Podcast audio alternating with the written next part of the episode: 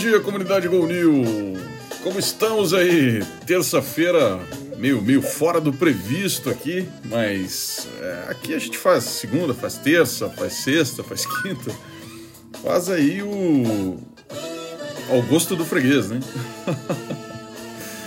Bom dia, boa tarde, boa noite para você aí no Spotify. O pessoal do Spotify sempre dando um aluzinho, reclamando que não tem episódio novo lá. Então tá bom, segue aqui um novo episódio. E a gente sempre procurando trazer aí rapidinho, em 30 minutos ou menos, novidades interessantes, conteúdos relevantes e também a Pantera Cor-de-Rosa. Tema antigo aqui, não sei, os mais antigos lembram aí da Super Pantera Cor-de-Rosa foi. era, era muito sui generis, né? Pantera Cor-de-Rosa e tal. Esse aqui é uma música dos queridíssimos da Groveria, o mesmo pessoal que é, nos inspirou com o tema do Quero Ver Quem Vem, né?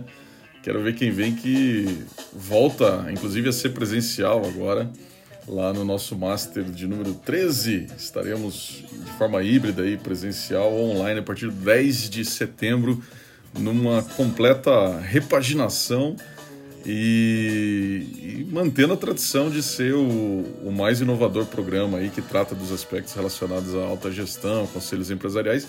Por isso é que eu tenho a honra de ter, né, a partir aí dessa, dessa turma, dois caras incríveis aí, o, que estão aqui com a gente hoje ao vivo né, no, no Clubhouse. O Beni e o Thomas, que estão por aí. Bom, em primeiro lugar, e eles se apresentem então. Querido Beni, você ajuda as pessoas a quê, meu amigo? Vou desmutar aqui. Bom dia, turma. Bom dia, Anderson. Bom, eu ajudo empreendedores e intraempreendedores a se transformarem, a se conectarem no universo da indústria 4.0. Legal, legal, querido. Um prazer, um privilégio tê-lo aqui, cara. Você que tanto apoia a nossa comunidade lá na, em Santa Catarina, principalmente naquele núcleo de, de empresas ali sensacionais, né? Nasceu ali, mas hoje já apoia muitas indústrias em muitos lugares, fazendo essa conexão aí. Muito legal, Beni. Thomas, e você, querido? Você ajuda as pessoas a quê? Bom, bom dia, Anderson, meu querido. Bom dia, pessoal. É, bom, eu acredito que eu ajudo as pessoas a se conectarem. É, uma vez eu escutei que o dado é o, é o novo petróleo, mas eu acho que o, o petróleo do futuro, ou o dado do futuro, é o acesso à informação, é o acesso a redes. Então, estou fazendo aqui, contribuindo para que as pessoas se conectem em rede. E aqui, diga-se de passagem, está numa rede super privilegiada. Prazerzão estar com vocês.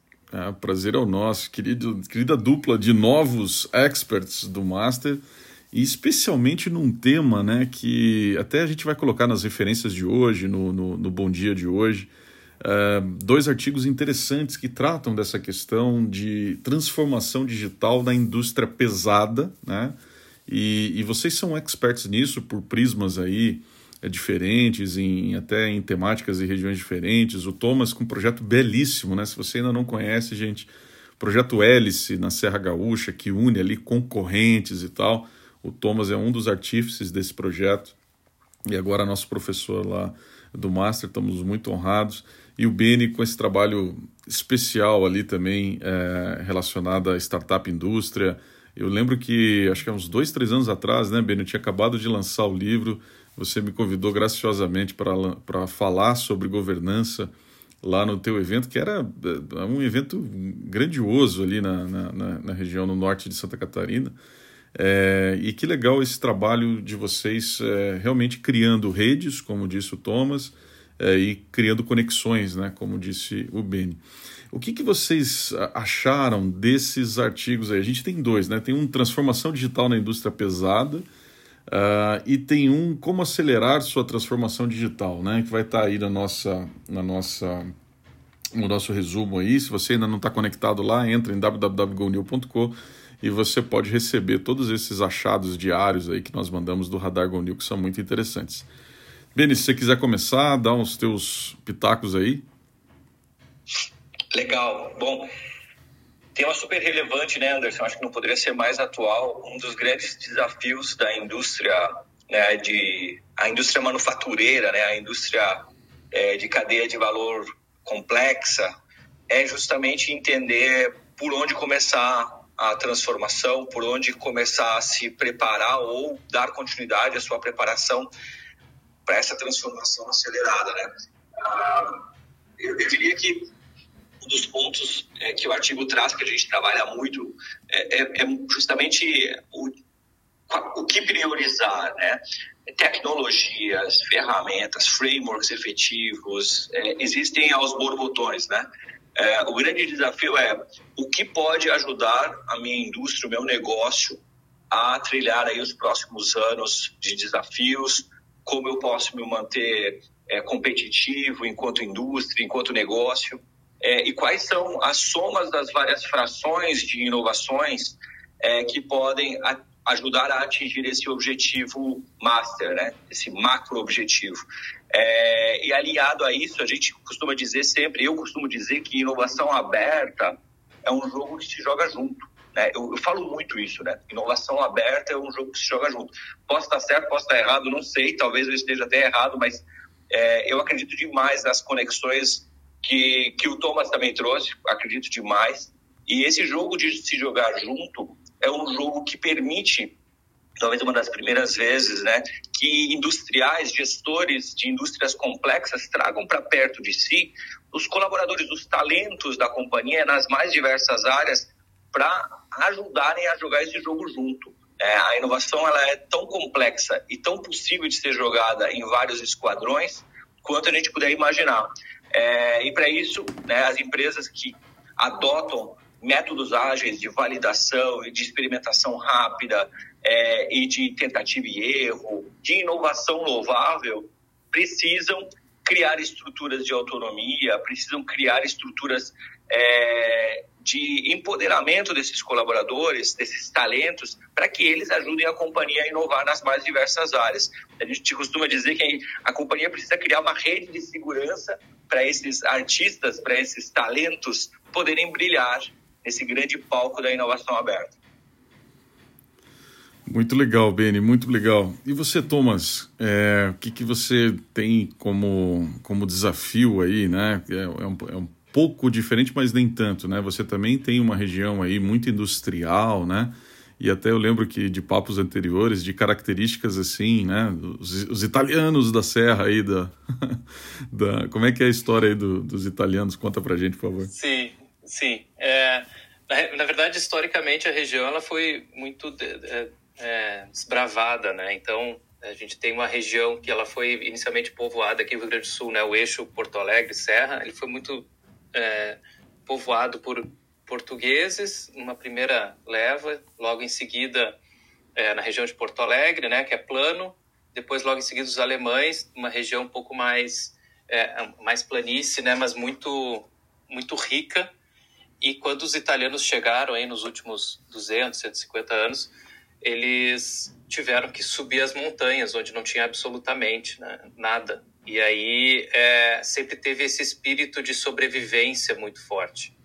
É, e aí eles se alocaram aqui a 800 mil metros de altura, passaram os alemães, os alemães já estavam ocupando tudo, os portugueses já estavam ocupando tudo, eles tiveram que abrir picadas, que eles chamam, né? abrir uh, espaço na, no mato para poder começar a, a a crescer, principalmente a plantação de viticultura, né, de plantação de vinhos aí que é uma, uma cultura muito tradicional aqui da região. E a, a região e, e, esses italianos eles trouxeram muito forte não só espírito de sobrevivência, mas trouxeram junto de concorrência, que até mesmo entre eles povos vizinhos é, ou, ou, amigos é, sempre teve esse espírito de concorrência. A gente costuma dizer que o gringo aqui da região o empreendedor, principalmente, né, essas grandes empresas de 70, 100, 150 anos, sempre viram o vizinho crescendo e fez com que eles se estimulassem a crescer também. Então, se o vizinho pinta a casa, pinta a casa também. Troca de carro, então, é, é, é, o que pega mais forte. Se o vizinho trocou de carro, tem que trocar de carro também. E nas indústrias, se uma trocou uma máquina, fez algum tipo de mudança, tem que fazer também. E isso nunca é compartilhado, no sentido nunca é falado e nunca se convida o vizinho para ver. É sempre sabendo por outras pessoas, por outras línguas, e aí cria, cria esse clima de, de competição. É, que talvez até tenha sido um, um, uma questão que permitiu um crescimento da região por um bom tempo. Mas exatamente como o Beni falou agora, inovação é um jogo que se joga junto. E, e agora, nos últimas duas décadas, não tem mais como crescer nessa mentalidade de, de, de competição. E aí vem todo um esforço de mudar a mentalidade para uma, uma, mentalidade de colaboração, né? que é um pouco do que a gente faz aqui dentro do Hélice, que é convidar o vizinho, né? convida a indústria para saber o que está a indústria vizinha para saber o que está fazendo, quais são os, os, métodos, quais são as tecnologias, quais são as, as práticas que estão fazendo se tornar mais competitivo, daí sim a nível global. E se ficar disputando com o vizinho da próxima quadra, é, vai acabar entrando aí no, num processo de, de, eliminação das duas partes, né? E, e, o que eu gostei muito ali no, no depoimento do, do, Daniel ali do, do vídeo, o Daniel ali falando sobre da experiência da Randon, é, é, traz isso bem na prática. Mas o que eu fiquei muito feliz de ter visto no artigo é, é uma estratégia que a gente usa e incentiva as empresas, também estava um pouco na fala do Beni, que é uh, os quick wins. É, muito da inovação passa por uma por emoção, né? Passa por convencimento e engajamento. E os resultados eles vêm é, eles têm um, um, um, impacto muito importante para a transformação digital. Né? Mostrar resultado ele é muito importante. Aqui, de novo, um aspecto cultural, né? aqui na nossa região também é muito forte, país afora como um todo, mas é, um receio de fazer inovação, principalmente quando a gente fala de core business. Muito medo de mexer naquilo que está dando certo.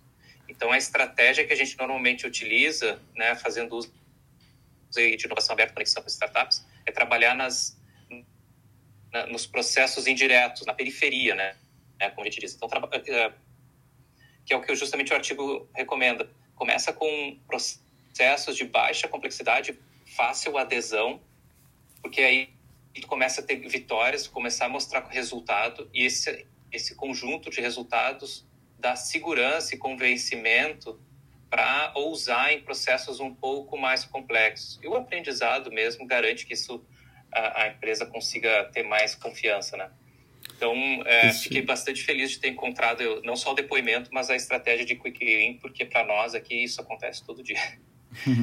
É verdade, e, e, e, você tem super razão, né? Quer dizer, a indústria é, pesada, ela, se a gente não for comendo pelas beiradas aí, né? Você acaba é, achando que esse elefante de inovação é muito grande, né? Para ele ser digerido, né? Então, é muito, muito legal essa visão aí, Thomas.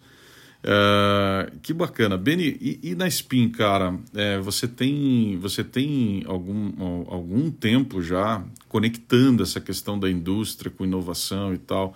O que, que você tem visto aí de, de desafio, né? É, você vê uma indústria brasileira é, realmente preocupada com isso, se reinventando, né? Quer dizer, a gente tem até o queridíssimo Marcos Buzon também, nosso expert do Master, que tem todo um trabalho de funding e incentivo a, a startups de hardware.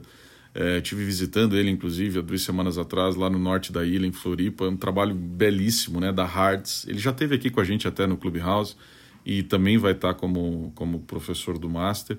Mas é, você vê, né, independente de ser funding, independente de ser do lado da indústria, independente de ser do lado das próprias startups e empreendedores, você vê ebulição dessa, dessa indústria brasileira é, em busca de, de, se, de inovar e de estar mais próximo dessa nova realidade, desses novos, dessa indústria 4.0, como você citou?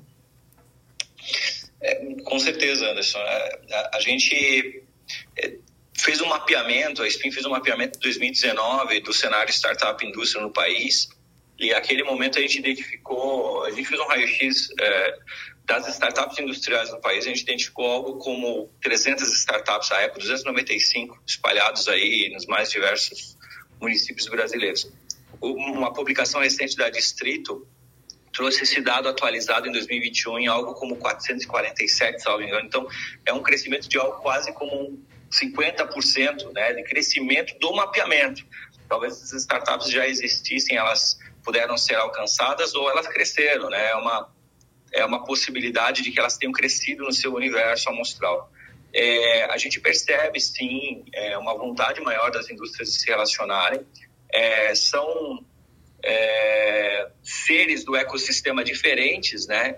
É, com características diferentes. E se a gente olhar para é, a característica de ecossistema, então a gente tem bicho grande, bicho pequeno, bicho rápido, bicho lento, né?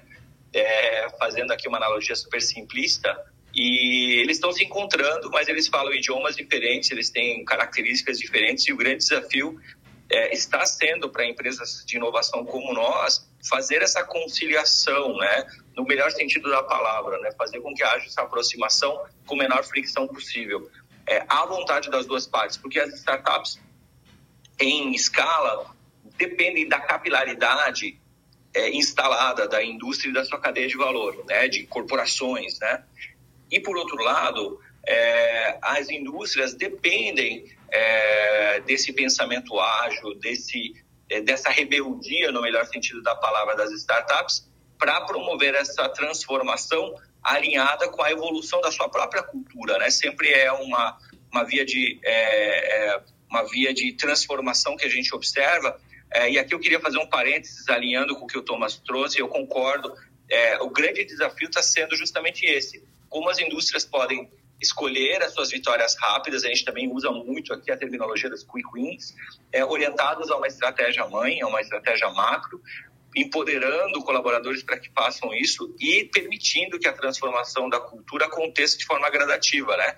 É, a gente precisa de receptáculos dentro da companhia, de gente preparada, é, com repertório, é, com direcionamento para se acoplar às milhares ou enfim, centenas de milhares de startups espalhadas pelo mundo que podem ajudar as nossas corporações eventualmente.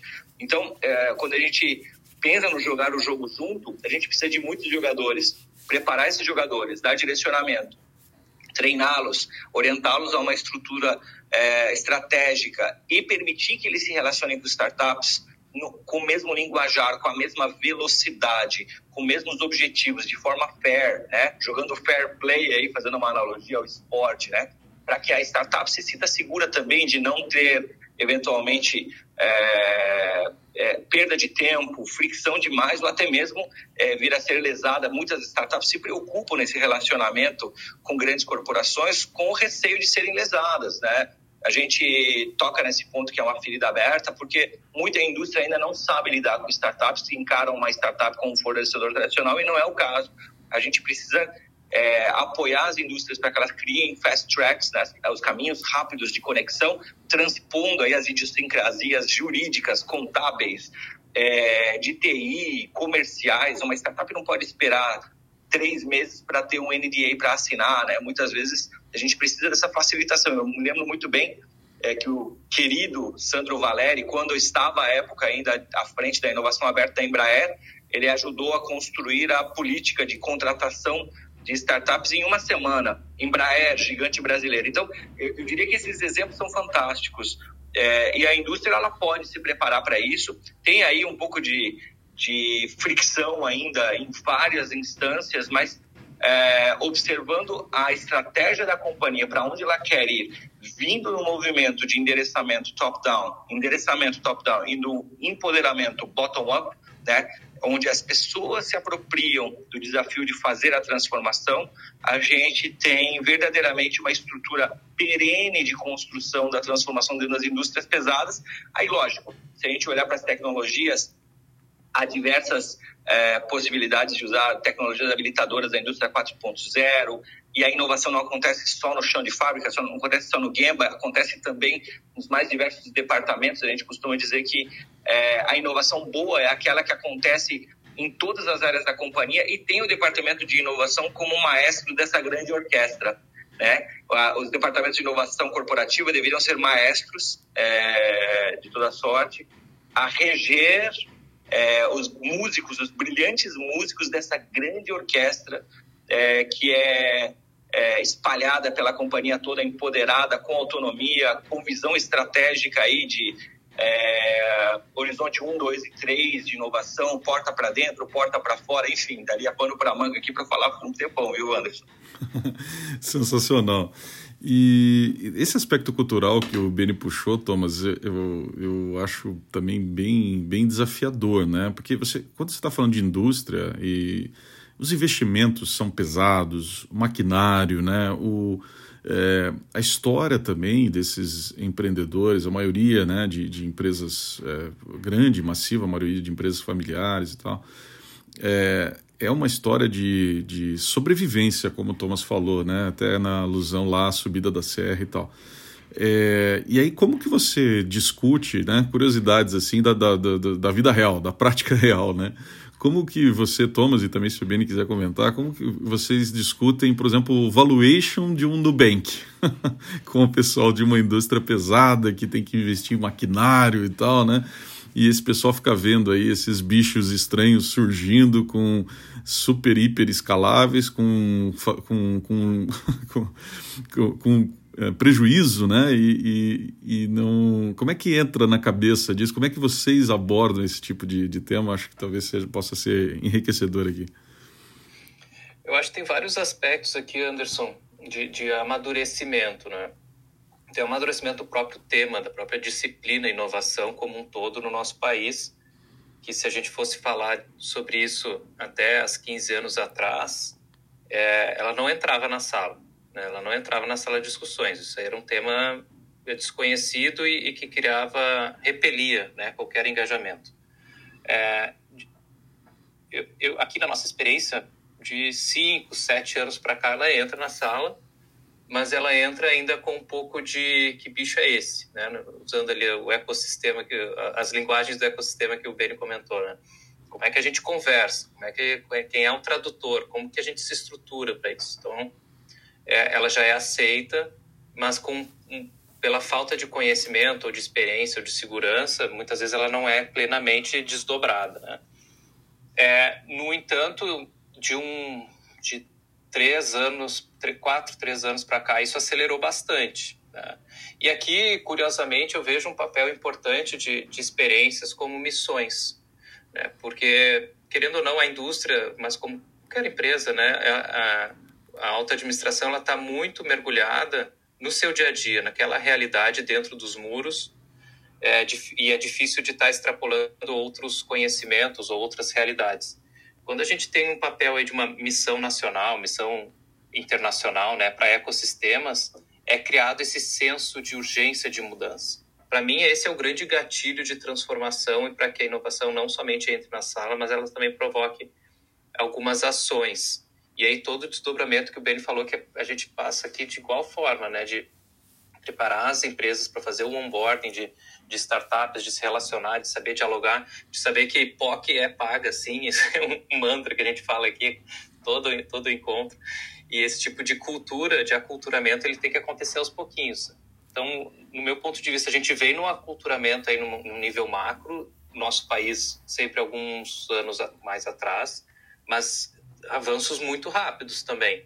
Né? A gente tem empreendedores a nível de startup tão rápidos quanto empreendedores é, a nível industrial. Né? Então, essa turma está a fim de transformar é, e o, o, o, meu ponto de vista aqui, bem, bem particular, a, a grande mudança de paradigma é da mentalidade linear né, para uma linear, é, mentalidade é, exponencial, trazendo o exemplo do Nubank, né, de valuation. Então, é difícil entender a valoração sobre alguma expectativa futura quando a, a cultura e o negócio industrial, principalmente, ele é muito linear, ele é muito preto no branco. E trazer essa questão de expectativa futura, onde há muito risco e não, e não há fato, né? quando fala de futuro, não há fato que, que, que justifique. Existe sim uma expectativa, uma tendência. Então, é, essa, esses ingredientes novos, eles ainda estão sendo absorvidos nesse grande, é, nesse grande processo de mudança cultural que a gente está vivendo no nosso ambiente de negócio. Eu, eu, eu me permito aqui contribuir. A gente não combinou, viu, Thomas? Mas eu, eu ia dizer exatamente isso, cara. Eu ia dizer que é, o que é, não, talvez não permite essa compreensão mais, mais clara de valuation, falando objetivamente de valuation também, na minha opinião, é, são as escalas às quais é, estamos acostumados, né? Nós estamos, na visão de Ray Kurzweil, acostumados à escala linear. E o digital permitiu a escala exponencial. Né? Muito bem dito, cara. Eu ia tocar exatamente nesse ponto. Enquanto negócios tradicionais, né, tidos como da velha economia, da atual economia ainda persistentes, é, têm a visão linear, onde se você der 30 passos, você chega a 30, é, na visão de Kurzweil, né? É, na exponencialidade, se você der 30 passos, você chega a um bilhão, né?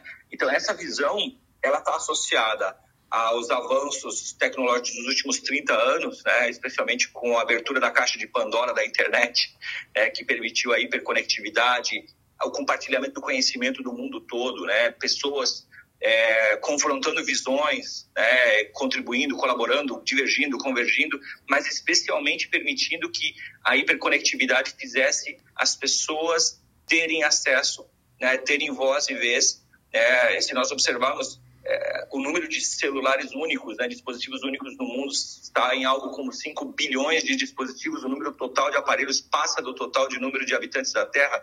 É, hoje nós temos algo como 7,8 bilhões de pessoas, nós temos algo como 10 bilhões de, de aparelhos celulares, smartphones. Se nós olharmos internet das coisas, a gente tem 20 bilhões, algo como 20 bilhões de coisas conectadas, três vezes a população humana. Então, essa visão da exponencialidade que segue, de alguma forma, a própria regra de dobra tecnológica da lei de Moore a cada 18 meses, é, é facilmente compreendida por empresas de base tecnológica, startups, scale-ups e não mais scale-ups, mas pela indústria heavy assets, né, pela indústria tradicional, ela não é tão bem compreendida e muito por isso aí há choro e ranger de dentes quando a gente fala de valuation de um lado para o outro, de, do outro lado para o um. Então, uh, há ainda muita discrepância, mas uh, o fato é que, diferentemente da, da, do cenário que nós vivemos da primeira década do advento da internet, da década de 90 para 2000, é, eu concordo com o Thomas,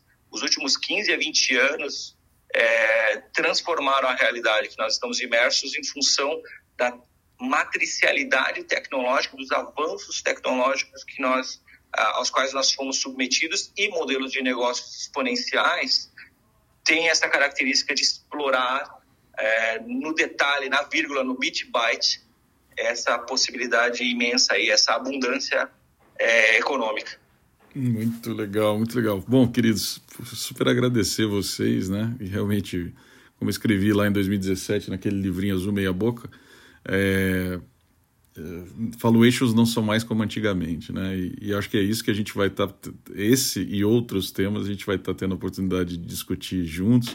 Queria super agradecer a, o aceite de vocês de, de poder contribuir com essa visão, né? É, uh, de inovação na indústria e tal. Vocês são advocacies desse tema há bastante tempo e tem cases e bagagem muito legal, né?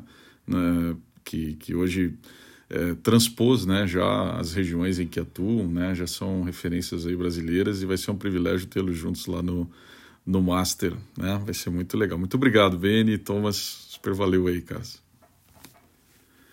Bom, é...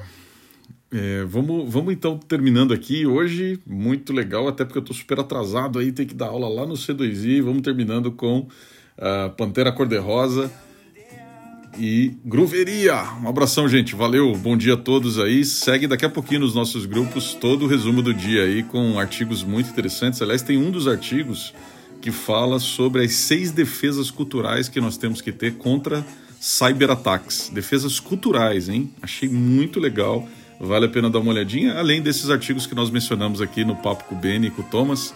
Vamos que vamos. Um abração, bom dia a todos. Obrigado, Beni. Obrigado, Thomas. Valeu, gente. Valeu, um abração, um ótimo dia. Valeu, ótimo dia.